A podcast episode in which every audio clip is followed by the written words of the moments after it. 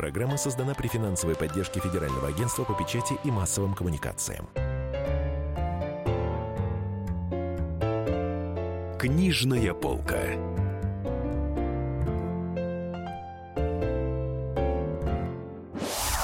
А ты играй. Может, в училище поступишь.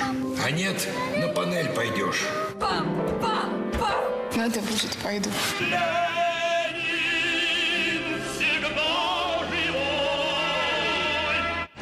выпьет, поет песню советских композиторов. Ненастье. Новый фильм Сергея Урсуляка. Здравствуйте, дорогие радиослушатели. В эфире «Книжная полка». Я Евгения Коробкова. Сегодня мой гость, замечательный писатель Алексей Иванов.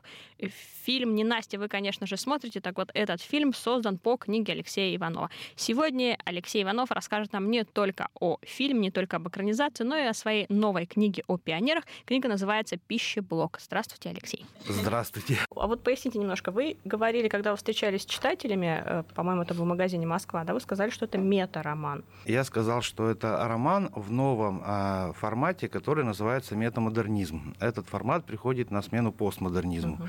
Но, во всяком случае, в Европе и в США. Метамодернизм – это э, новый способ, э, скажем так, освещения действительности, э, который э, тесно взаимодействует с традицией. То есть, вот э, возьмем, скажем, тот же постмодернизм. Вот представьте там литературу как куклу. Если ее разорвать э, на куски, mm, да, вот, да. и потом пришить там ноги к голове, вот это будет э, постмодернизм. постмодернизм да. Вот, а метамодернизм, он говорит, что мы ничего разрывать не будем, ничего ломать не будем, нам нравится все, как было раньше. Мы хотим снова поиграть в эту же игру, но на новом уровне сложности. И вот я написал а роман «Пищеблок». Это образцовый, классический, пионерский советский роман, но, разумеется, на новом уровне сложности и написан языком 21 века с учетом того, что в 21 веке можно писать более раскованно, нежели это делали в середине 20-го или даже в его конце. А когда перед тем, как выйти книги, у Юли да, в Фейсбуке был пост, э, достаточно интересный пост, где было написано, что э, вы собирали какими-то всякими разными путями лексику да. пионеров. Mm-hmm. Это была все-таки лексика пионеров 80-х годов? Да, конечно. Меня тоже такой вопрос интересует. Наверняка знаете автора Шамиля Идиатулина, который написал книгу «Город Брежнев». И вот он уверял, что ряда слов в 80-е годы не было. Вот меня интересует один глагол, но я вас потом о нем спрошу об этом глаголе. А, да, я собирал а, всю эту лексику, весь этот фольклор. А, на мой взгляд, это целый э, огромный пласт культуры, интереснейший, ярчайший, своеобразный, остроумный. Вот, и его крайне мало используют современные писатели, совершенно незаслуженно им пренебрегая. Угу. И я собирал весь этот детский пионерский фольклор для своего романа. Я составил такой распросник, анкету, а, там были а, там, деления там, считалки, шутки, обзывалки, стишки, там, детские ценности, загадки, приколы, там, обзывательства, ругательства, а, там, страшные истории. То есть э, разделил по темам весь этот детский фольклор, и все мои знакомые эту анкету заполняли, вспоминали, что они говорили в детстве, о чем рассказывали. И вот я все это дело собрал и использовал в своем романе. И ну, я, конечно, и свое личное добавлял. Тоже целый словарь получился? Нет, э, там, понимаете, дело не в словаре, это все-таки не отдельные словечки, а некие там словесные обороты или вообще истории или сюжетики. Об отце. Это что? Об отце или как? Об, об отце, ну, как об отце, да, это такие э, словечки, конечно, но не только словечки, то есть это не в чистом виде словарь. Арбуз, дыня, Попа да, да, да. Не знаю, можно ли у вас в эфире такие. У нас можно. Вот, вот это слово у нас можно произносить, а какие-то другие слова нельзя. Но у вас там и нет других слов. Да, я не э, злоупотреблял сквернословием, хотя дети у меня, конечно, ругаются, но ничего страшного. И впервые в моей жизни книжка вышла с грифом 16+, а не 18+. Неожиданно. А остальные 18+? Да, остальные 18+. То есть, в принципе, эту книгу можно читать там, детям от 12 лет. Ну, там ее можно читать как пособие, в том числе по фольклору. Это столько интересного. Ну, можно как пособие, но на самом деле это очень и... живое естественное произведение. Я думаю, что оно будет интересно и подросткам. А вы сами-то в лагере бывали? Да, конечно. Я же советский проходило. мальчик, и, разумеется, я был в пионерском лагере и не раз. Хотя мой лагерь отличается от того, который описан в романе. А чем ваш лагерь отличается? Ну, у меня был обычный советский типовой лагерь. а я... Никаких вампиров, да, там? Ну, разумеется, вампиров не было. Вряд ли бы я тогда с вами здесь сидел. Ну, вы вот. же не сами вампиром там были, а может быть из вас. Нет. Какие там тушки, тушки были? Нет, и тушкой я не был, и пиявцем я не был, и, разумеется, я не стал страшным вампиром-стратилатом.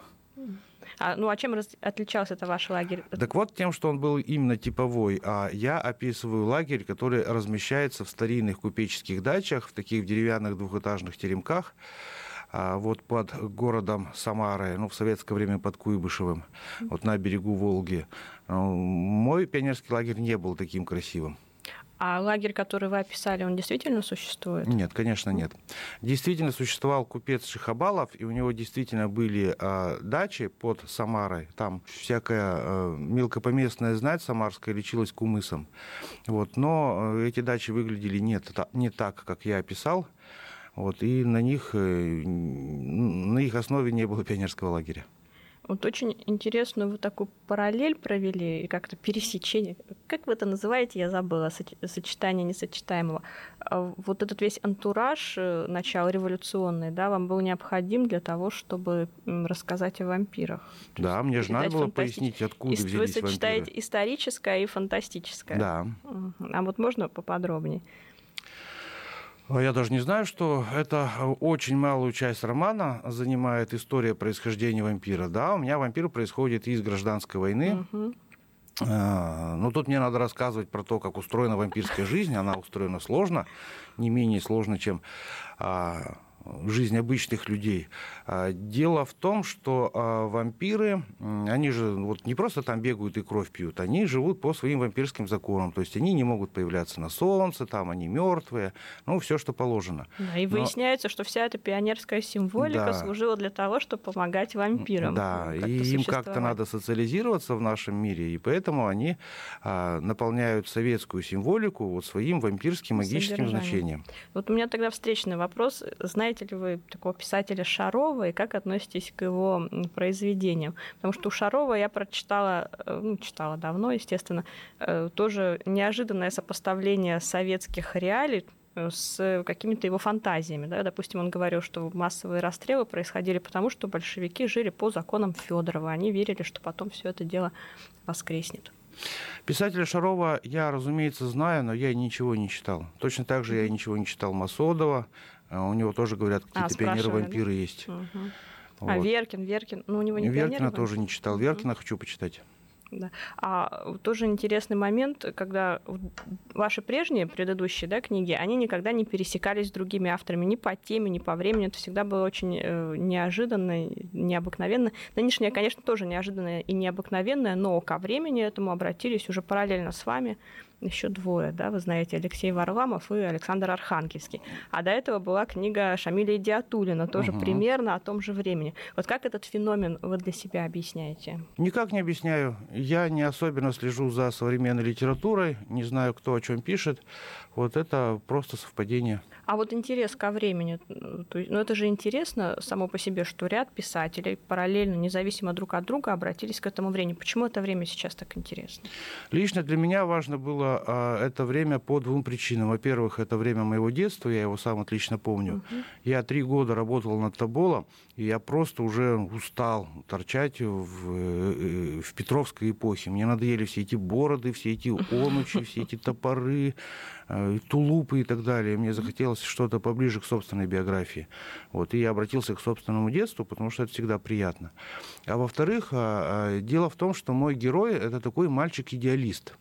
И мне нужно было, он верит в советские идеалы, и мне нужно было, чтобы эти идеалы он видел в реальной действительности. Вот. А Олимпиада 80 это как раз а, та ситуация, когда все эти идеалы ну, существовали в реальности, их можно было там увидеть по телевизору. Не так уж и много было а, периодов в истории нашего государства, когда нас любил и уважал весь мир. Это было 9 мая 45 года, это был полет Гагарина, это была Олимпиада 80. Вот поэтому я взял Олимпиаду 80. У меня обучение, все происходит во время Олимпиады. То есть вся смена полностью накладывается на время Олимпиады. Оба а мы прерываемся на небольшую паузу, которая пройдет очень быстро. Книжная полка. The time for empty talk is over. We will make America great again. Это все мы слышали. А что на самом деле происходит в США? Реальные новости, курьезы и события, которые нигде, кроме Штатов, случиться не могут. Как они там за океаном вообще живут? Разбираемся в программе «Не валяй дурака Америка» с Марией Берг и Александром Малькевичем. Слушайте и звоните по понедельникам с 12 часов по московскому времени. Книжная полка.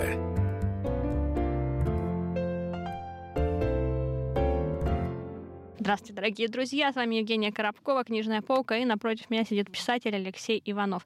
Наверное, многие смотрят сериал «Ненастье», который идет по книге Алексея Иванова. И мы пригласили этого замечательного автора в студию не только для того, чтобы поговорить о ненастье и об экранизации, но и о новом инфоповоде. Вот у Алексея Иванова вышла новая книга со странным названием «Пищеблок».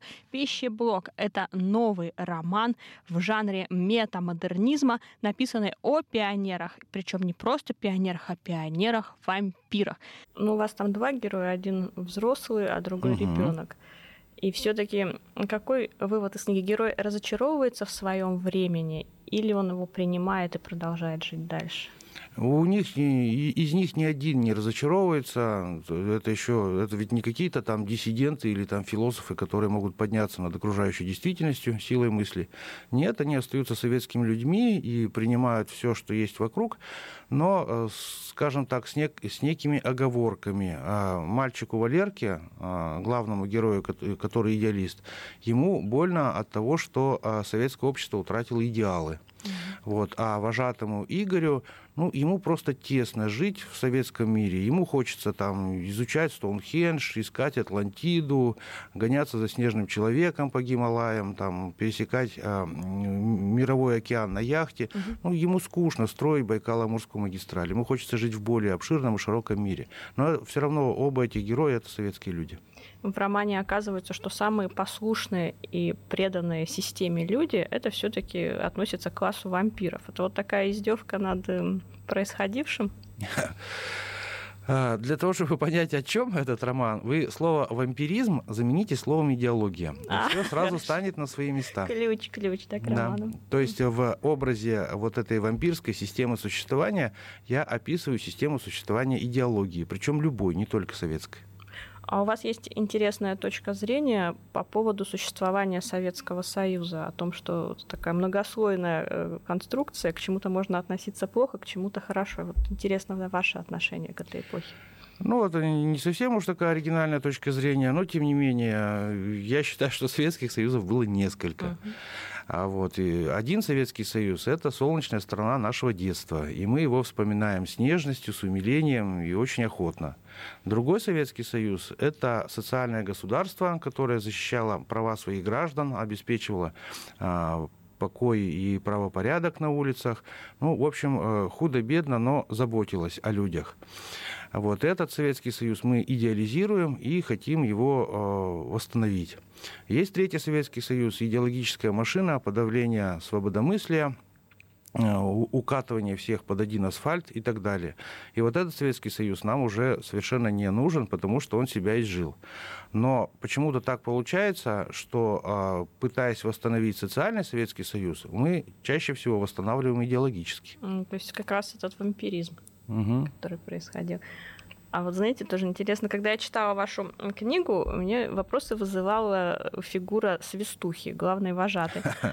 Э, Женщина, она, конечно, колоритная, но меня удивляла. А вот могла ли в 80-е годы женщина, э, пионер-вожатая при ребенке сказать, если каждому давать, э, поломается кровать? Могла.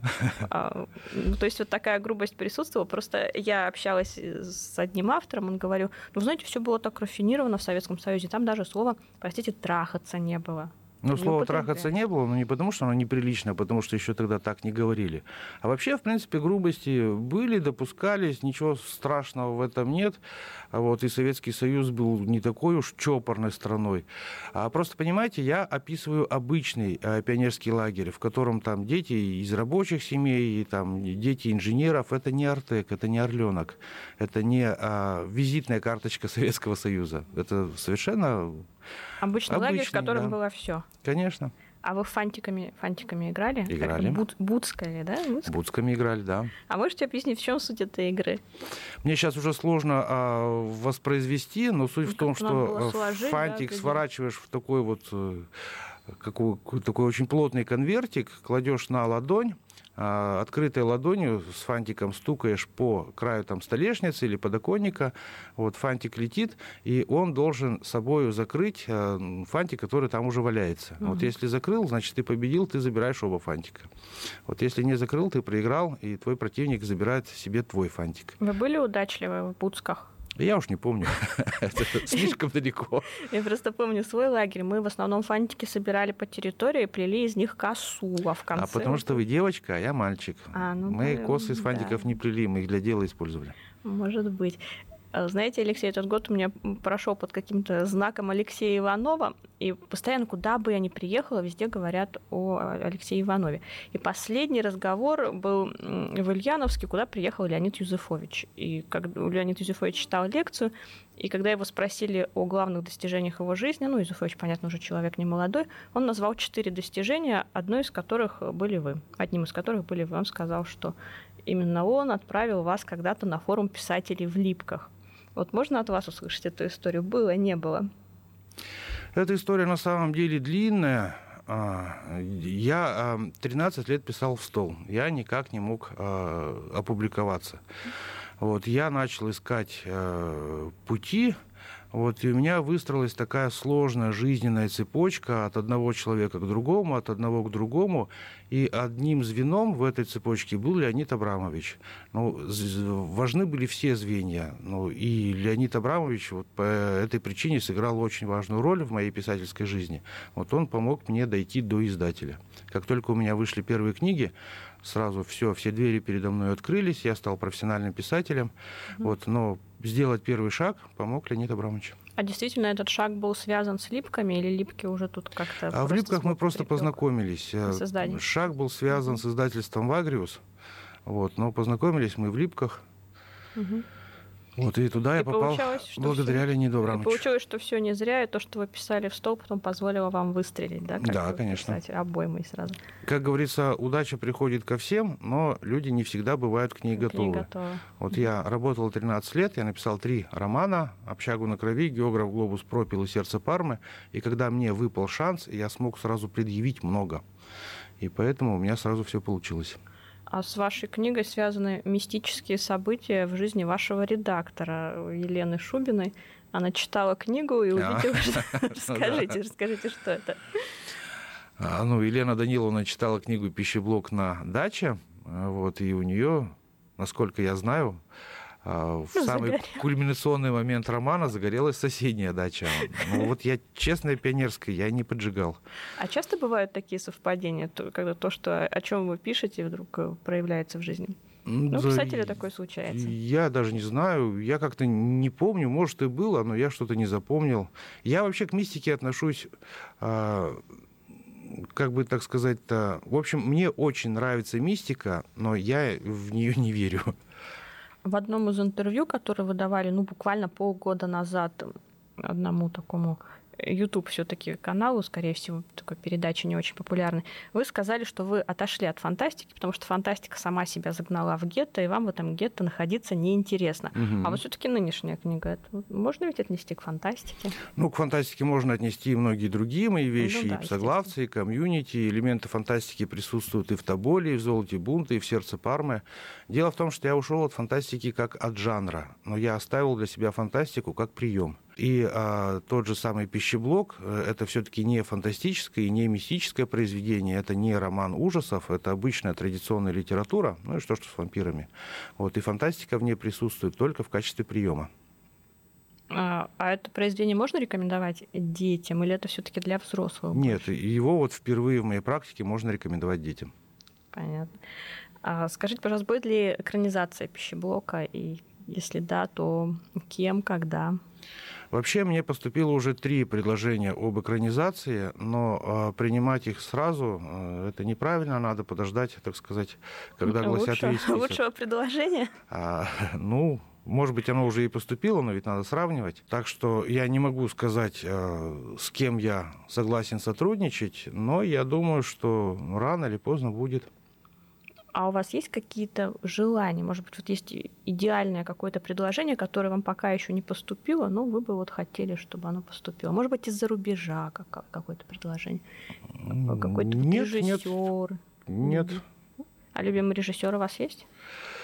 Знаете, я в кино больше всего ценю драматургию. Я порой даже и режиссеров не запоминаю, особенно если речь идет о сериалах, но я запоминаю, как что сделано. Ну, потому что я писатель, и драматургия для меня самое интересное. И, и фильм смотрите как писатель, да? Да, конечно. Вы говорили, что поскольку вы писатель, вы идеальный писатель, да, вы как-то себе так сказали, и все, все, все, что вы видите. Разве вы... я так говорила Да, себе? говорили, вы все представляете в виде текста. А, ну в этом смысле, да, конечно. Писатель идет, смотрит, э, вот здесь замечательная метафора, вот этот красивый вид, его можно вставить в собственный роман. Вот здесь разыгралась маленькая мизансцена, ее можно описать, потому что она характерна. Вот так вот видишь мир. Оба а мы прерываемся на небольшую паузу, которая пройдет очень быстро. Книжная полка. Британские ученые доказали, у тех, кто слушает подзарядку, в два раза медленнее садится телефон. Утреннее шоу «Подзарядка» с Вероникой Борисенковой и Сергеем Красновым слушайте по будням с 7 до 11 утра по московскому времени.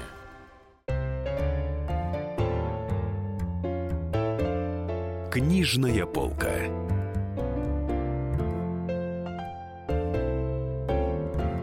Здравствуйте, дорогие друзья, с вами Евгения Коробкова, «Книжная полка», и напротив меня сидит писатель Алексей Иванов. А вы преимущественно видите драматургически или стилистически? Раз на раз не приходится. Э, Если я, например, э, ну, еду в транспорте и слышу разговор, то, разумеется, я э, стилистически слышу мир. А, вот, а если просто иду и не вхожу в контакт э, с окружающими, то драматургически.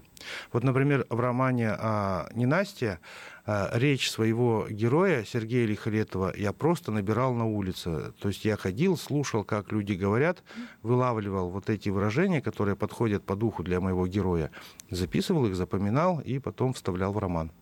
А как вы относитесь к критике? Несмотря на то, что роман вышел только два дня назад, 16 да, числа, уже появилась критика на одном авторитетном э, сайте. И ну, читали ли вы ее, и что можете сказать? Я вообще давным-давно не читаю критику про себя. У меня есть продюсер э, Юлия Зайцева. Она читает, и если что-то хорошее, она мне дает. А если плохое, не дает. То есть я вот таким образом фильтрую. Вообще я не вижу смысла а, в критике, если она не аргументирована. А сейчас 9 десятых всей критики не аргументирована. Неважно, хорошая это критика или плохая. А есть ли у вас критики, которые, мнение которых важно? Нет.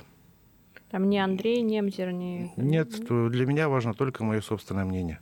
Как я считаю нужным А сделать, мнение так и продюсера, вот просто писатель, когда пишет книгу, ему важно, важен первый слушатель, да, кому-то рассказать, кому-то прочитать. Ну, Юлия Зайцева, скажем так, продюсирует мою жизнь и деятельность, но не мое творчество. Ну, То есть нет такого, что вы написали, там, звоните, а прочитай, посмотри, послушай. Бывает такое, даю, там прочитывают, порой делают замечания. Если я соглашаюсь, исправляю. Если не соглашаюсь, не исправляю. А скажите, мог бы быть этот роман короче? Он состоит из пяти частей и занимает ну, почти 500 страниц, да? Вот, мог бы быть короче? Или чем обусловлен объем романа? Ничем не обусловлено это столько, сколько мне хотелось рассказать.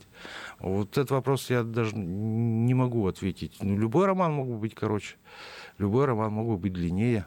А то есть это у вас- не принципиально. А у вас нет таких э, резолюций от издательств, там не меньше такого-то объема, не больше такого-то, нет? Да вы знаете, вот такой диктат объемов – это уже давным-давно ушедшая натура. Вот порою отзывы бывают, что вот этот роман толстый, потому что автор там гонит листаж, ему платят за объем.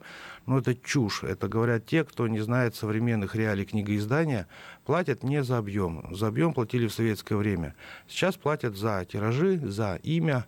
Вот ты можешь написать крохотную книжонку в 50 страниц и получить много. Можешь написать толстенный роман на 500 страниц и получить мало. Э, а объем роли не играет. А какой тираж у пищеблока? 30 тысяч. А будет переиздание? Уже есть информация? Ну, рано еще об этом говорить. Книга ну, позапозавчера поступила в продажу. Позапозавчера выступили, а уже, говорят, на первом месте, да, в магазине да, «Москва» да. эта книга. А для вас это отрадно? Да, конечно. А что для вас показатель, что приносит вам радость? Мне кажется, что вы достаточно такой уравновешенный человек, и вас трудно огорчить, обрадовать там как-то. Мне доставляет радость интересный и компетентный разговор по теме. То есть вот какая-нибудь хвалебная рецензия э, особой радости не доставляет, особенно если она не аргументирована. А, вот, а хороший разговор, пусть даже один на один, а не публично, вот он доставляет радость. Ну, в Москве хороший разговор состоялся. Раз на раз не приходится. У меня очень много разговоров Нет, в Москве в книжном магазине, имею в виду, вот последний по поводу книги. А, понимаете, вот эти встречи, они не ограничиваются а, одной книгой, они сразу о многих произведениях. Поэтому я не могу сказать, что это был разговор о пищеблоке. Тем более, ну, мало кто его еще прочитал. Вот. Вообще, в принципе, разговор, безусловно, хороший. А, был такой вопрос от одного из моих уже читателей когда я перепостила предварительный релиз книги, мне сказали, вы знаете, знаешь, а вот лето 80-го года было все таки не жарким. Я вот Никаким? Это, не жарким. Ну, одна женщина написала, достаточно известная, говорит, я вот точно помню, что в 80-м году лето было не жарким. А вначале написано, что это произошло жарким летом 80-го ну года. Не важно? Знаете, это у кого э, какое лето. Вот э, я во время Олимпиады 80, я очень хорошо помню, я пошел в первый в своей жизни большой поход. Мне было 11 лет, я пошел в поход э, на 2 или 3 недели. Мы на огромном надувном спасательном плоту а, а у меня родители работали на Речфлоте, там а, на судах были такие особые спасательные плоты, ПСН они назывались, плот спасательный надувной. И когда их списывали, после там 10 лет эксплуатации, вот, э, все речники разбирали себе такие плоты и ходили на этих плотах в походы, плавали там на рыбалку и так далее. Вот, мы ходили на таком огромном плоту по реке Чусовой. Это был мой первый большой поход по реке Чусовой, поэтому я его, естественно, и запомнил. Вот это было время очень жаркое. То есть, ну, все-таки зависит от того, где кто проводил лето. А у вас в книге написано, что от Олимпиады 80 получила а, какие-то цацкие плюшки только Москва и москвичи, а угу. до провинции вот как-то ничего не доходило. Ну а что до нее могло дойти, кроме олимпиек и олимпийских рублей? Ну, то есть ничего у вас, никаких сувениров, ничего такого не осталось? Э, да, нет, память? конечно. Господи, столько лет прошло. Да я и не собирал тогда никаких сувениров. Хотя где-то дома болтается несколько олимпийских рублей, как память о детстве. У вас есть эпизод э, в книге, когда все собираются на даче ну не будем говорить кого, но одного из ключевых героев книги, и наблюд... смотрят, смотрят фильм, э, вернее, смотрят трансляцию Олимпиады и видят чернокожего спортсмена, там я не помню его фамилию. Мируса Ифтера. Да, да, угу. да. Вы пересматривали хроники Олимпиады, откуда вы это помните? Или это конечно, вас... конечно. Да, я пересмотрел все про Олимпиаду, там и открытие, и закрытие, и основные спортивные состязания. У меня еще и больше бы спортсменов там присутствовало, и спортивных подвигов, но хватило того, что есть. Я вообще не спортивный человек, но Олимпиаду 80 мне пришлось изучить а что-то еще поразительное для себя нашли. Почему именно этот чернокожий спортсмен так удивил э, ребят? Он очень, э, он не ребят удивил, он меня удивил. Он очень подходил для той сцены, которую я описываю, для того состояния героя, который я описываю. А там а, вот этот человек, Мирус Ифтер, а, он, по-моему, Олимпиаду 2016 открывал где-то там у себя в Африке. Вот у него очень выразительное лицо, очень нетипичное для спортсмена и какое-то вот такое очень русское. Человек с русским лицом? Да, как ни странно. Вот, и это все великолепно подходило под мой замысел, поэтому я и сделал на этом акцент. Одна из критиков э, спрашивала, почему вы не написали эту книгу под псевдонимом, почему вы отказались от псевдонима. Так псевдоним был вынужденная мера, которая сама себя не оправдала. Дело в том, что меня страшно в свое время раздражало, что о чем бы я не напишу, ко мне сразу приклеивают ярлык «певец Урала». Вот даже, например, э, фильм «Династия» вышел, в каждом втором, э, не знаю, там, обзоре этого фильма говорят, что вот город на Урале. Блин, у меня написано, что город находится между Казанью и Самарой. Ну, какой к черту Урал? Это Поволжье. Это город в лучшем случае к востоку, в районе набережных Челнов, но никак не на Урале. Ну как же, раз Иванов сам родом с Урала, так он только про Урал и пишет, больше ни про что писать не может. Вот, в общем, меня так достали, заколебали этим певцом Урала, что я решил, что надо написать э, так, что чтобы а, оценивали мое произведение с точки зрения самого произведения, а не с точки зрения автора. То есть вот этот бэкграунд автора убрать. Кроме того, я хотел, а, чтобы оценивали а, с позиции жанра, в котором написано произведение, а не с позиции других произведений автора. То есть э, вот написал я роман «Псоглавцы», чтобы его оценивали не с точки зрения романа «Сердце Пармы», а с точки зрения, или романа там «Географ глобус пропил», а с точки зрения самого романа «Псоглавцы». Вот я решил убрать всего себя из этого процесса, и поэтому издал роман «Соглавцы» под псевдонимом. Это было очень невыгодно для издательства. Издательство долго плакало, а вот упрашивало меня не делать такой глупости, ну, потому что новое э, имя, новый автор, там, его надо снова там раскручивать, вкладываться в него. У него не будет такого количества читателей, как у автора с уже известным именем, но, тем не менее, я настоял на своем. Вот, как оказалось, зря, потому что я сменял шило на мыло. И вместо а, одних клише пожалели, да? я получил другие клише, что, mm-hmm. дескать, молодой автор, да мы тебя поучим роман написать, да здесь ты не дотянул, да здесь ты пережал, да тут допек, да здесь не допек, здесь пережарил.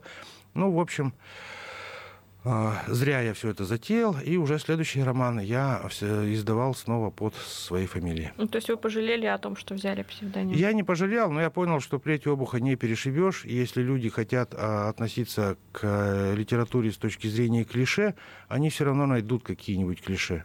И, э, скажем так, операции с псевдонимом а, эту стратегию не перебить тоже такой вопрос. Вы сегодня выступаете, помимо того, что здесь, у нас на радио, у вас еще три или четыре выступления, одно из которых в МГУ. Угу. Я знаю, что перед журналистами. Вроде бы да. Ага. А вы поступали в свое время на журналистику. Угу. Вот как помогает или мешает профессия творчеству? Ну, когда-то, когда я поступил, она мешала, поэтому я и бросил журфак. Вот я все-таки по натуре своей не журналист. Вот когда я э, писал документальную книгу «Йобург» о 90-х э, и нулевых годах в истории Екатеринбурга, э, некие э, остаточные навыки журналиста мне очень помогали.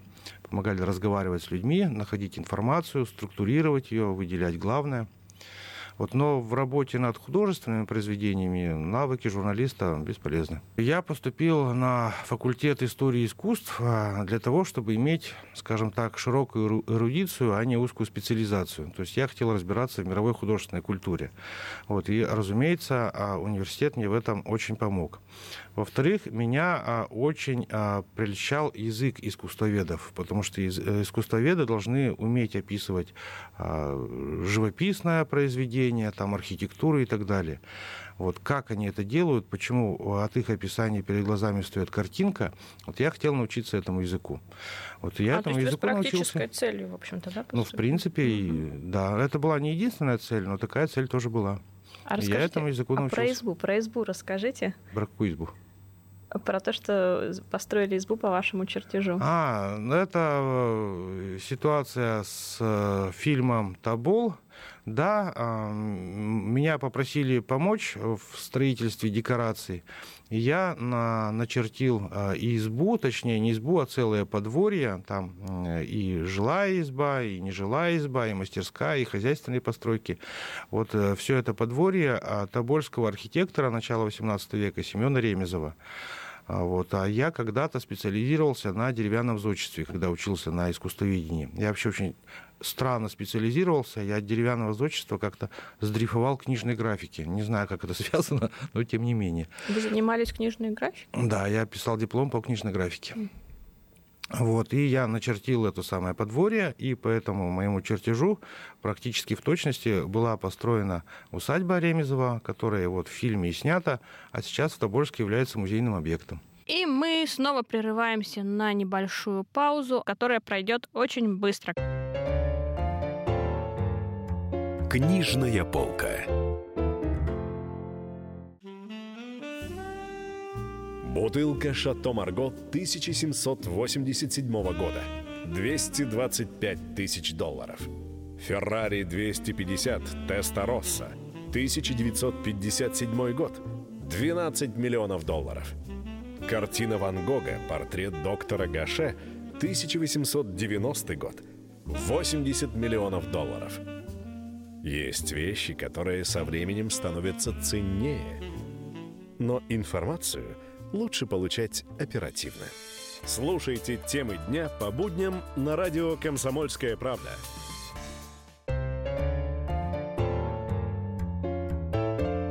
Книжная полка.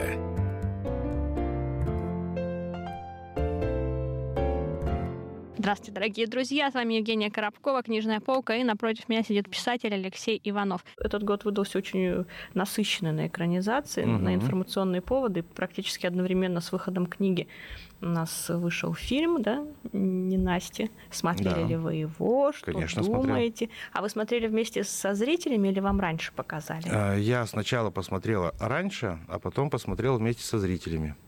Это вот, кстати, Говорят, по-другому воспринимается. Да, да, да. Вот разница между, э, скажем там, Ютубом и э, телевидением. Все равно а, внутреннее ощущение совсем не такое. Когда ты смотришь что-нибудь там по Ютубу, у тебя ощущение, что ты один на один с произведением, и больше никого в мире нет. А когда ты смотришь по телевизору, у тебя э, подсознательное ощущение, что ты смотришь со всей нацией. То есть телевидение все равно никуда не денется из нашей жизни, потому потому что это вот очень э, важный инструмент а, осознания себя в какой-то человеческой общности. А приятнее смотреть вместе со всей нацией? Конечно, приятнее смотреть вместе со всеми. А как вам Урсуляк? Вообще принимали ли вы участие в работе Урсули? Как вмешивались ли? Не, автор? я никакого участия не принимал. И вообще я с Сергеем Владимировичем познакомился, ну и, соответственно, впервые увиделся. Как он сказал, что мы видимся впервые за 60 лет, а только уже посмотрев, э, ну, в тот день, когда показывали э, последние две серии этого фильма. Вот, и нас даже телевидение снимало, такая была встреча на Эльбе что автор первоисточника встречается с режиссером. А, я считаю, что если ты режиссеру доверяешь, а мне очень нравится Сергей Урсуля как режиссер, вот ты, а, как автор первоисточника, не должен ему мешать. То есть не, не должен вторгаться в его работу, хватать его за рукав, объяснять, как надо снимать, как надо понимать, как надо актерам играть, как надо камеру ставить. То есть если ты хочешь помочь режиссеру, вот не мешай, уйди. И когда э, мои экранизации делаются, я всегда ухожу в сторону. И вот недавно, например, я был на декорациях э, «Сердца Пармы» э, в Подмосковье. Вот, и меня, и художник, и режиссер начали спрашивать, а как вот то сделать, как вот все сделать. Я ну, сказал, я сказал, что делайте как хотите. Не, не смотрите ни на мое мнение, там, ни на историческую достоверность. Делайте как нужно для фильма, как считаете необходимым. Они были удивлены моей позиции, потому что, в принципе, считается, что автор первоисточника – это страшно привередливое существо, которое сует свой нос во все мелочи, которое всех поучает, вот. Ну, слава богу, что я не такой. А трудно было уйти в сторону? Потому что мне кажется, что два автора, причем два больших художника, на, это все равно как две, две хозяйки на одной кухне. Вы знаете, почему-то совершенно не трудно. Вот когда снимали географа, а, у меня сложились очень хорошие отношения с Александром Велединским, но на съемочной площадке я провел ну, максимум час. Вот. Мне работа режиссера, при всем уважении к этой работе к режиссерам, ну, совершенно неинтересна. Работа драматурга, сценариста очень интересна.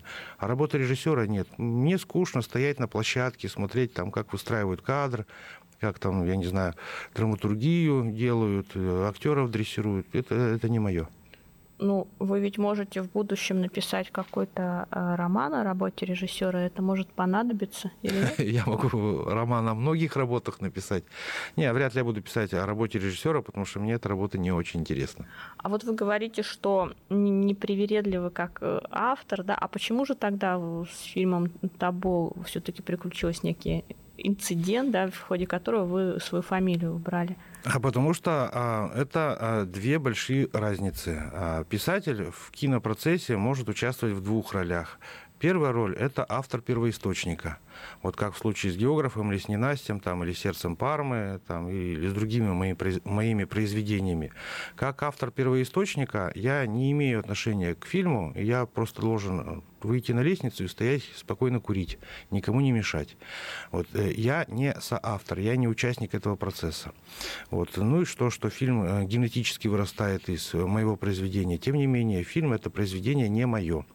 Вот. И вторая роль, которую может играть писатель, это быть автором сценария. И когда ты автор сценария, ты уже соавтор произведения, соавтор фильма.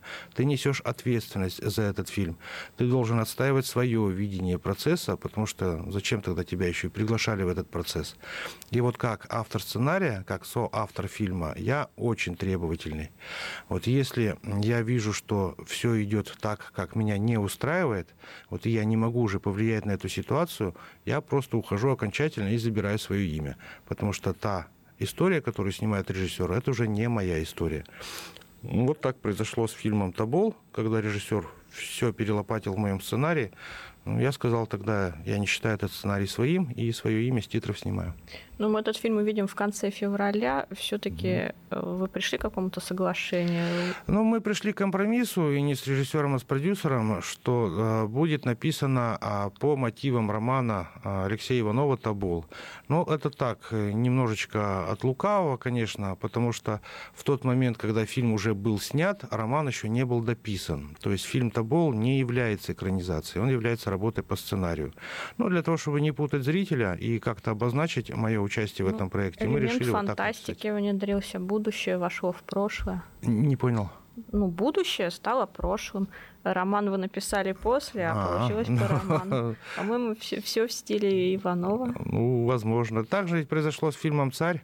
А также я написал роман уже после того, как фильм был снят, но неоднократно встречал а, утверждение, что а, фильм «Царь» является экранизацией моего романа «Летоисчисление от Иоанна». Это тоже не так тоже все перепутала, все смешалось? Ну вот, поэтому я и ушел из журналистики.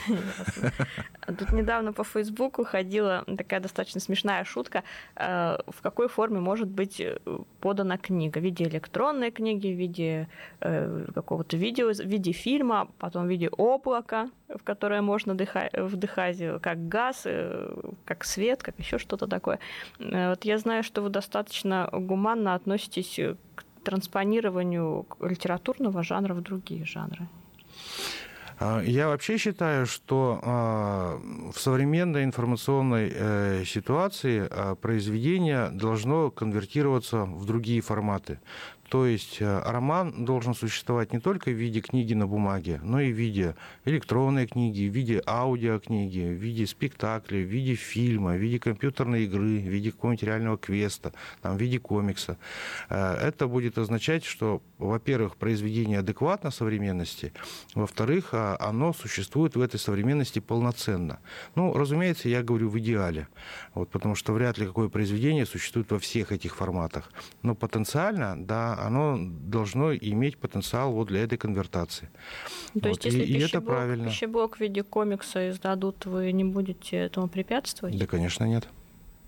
А почему я должен препятствовать? Пусть существует в виде комикса. Не знаю, но все-таки я какое-то интервью с вами читала, а там первый вопрос был: я знаю, что вы плохо относитесь к экранизациям себя. Я подумала, я вот, э, как-то это, это противоречит. Э, нет, я хорошо отношусь к экранизациям.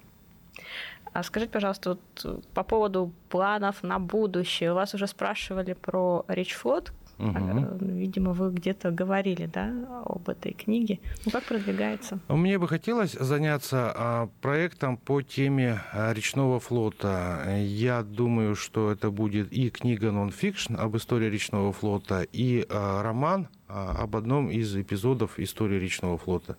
Но как это будет продвигаться и скоро ли будут какие-нибудь результаты, я не могу сказать, потому что сейчас мне предлагают другие проекты, и, может быть, я отвлекусь от речфлота, а может быть и нет. Посмотрим. Ну, сейчас вы в речфлоте находитесь. Сейчас я в речфлоте.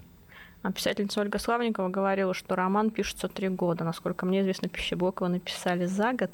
Я вообще, в принципе, роман пишу э, за год. Я давно уже каждый год выдаю по роману. А вы один такой быстрый? То есть вы как-то что-то делаете для того, чтобы так быстро писать? Или это личные, личные способности? Я не быстрый. Я, во-первых, системный во-вторых, работоспособный, в-третьих, я не трачу время на фигню. То есть я э, вроде разговоров не сижу в соцсетях, э, фильтрую свое присутствие в медиа, не трачу особо на это время. Там я не бухаю, я особо не путешествую. Вот я даже не отдыхаю, потому что для меня отдых это просто смена форматов в работе над романом. То есть, например, ну, писал я Тобол, вот э, поехал э, посмотреть там куда-нибудь в Сибирь. С одной стороны, это вроде как бы поездка, отдых, а с другой стороны, это все равно работа. То есть я работаю всегда, у меня нет выходных. Вот, э, как говорится, а, если человек нашел себя, у него не бывает хобби. Вот у меня не бывает хобби, у меня не бывает отдыха, я всегда работаю. Вот поэтому я и выдаю продукт. А, с достаточной степенью регулярности. Обычно говорят, что вот плодовитые, а на самом деле дело не в плодовитости, дело в умении организовать свою собственную жизнь. Спасибо огромное. С вами был Алексей Иванов и Евгения Коробкова. Книжная полка. Программа создана при финансовой поддержке Федерального агентства по печати и массовым коммуникациям. Мы его сделали. Скорее качай мобильное приложение «Комсомольская правда» для iOS. Фото, видео, статьи и прямой радиоэфир. Крупнейший новостной сайт в вашем кармане. Доступны версии для iPhone и iPad.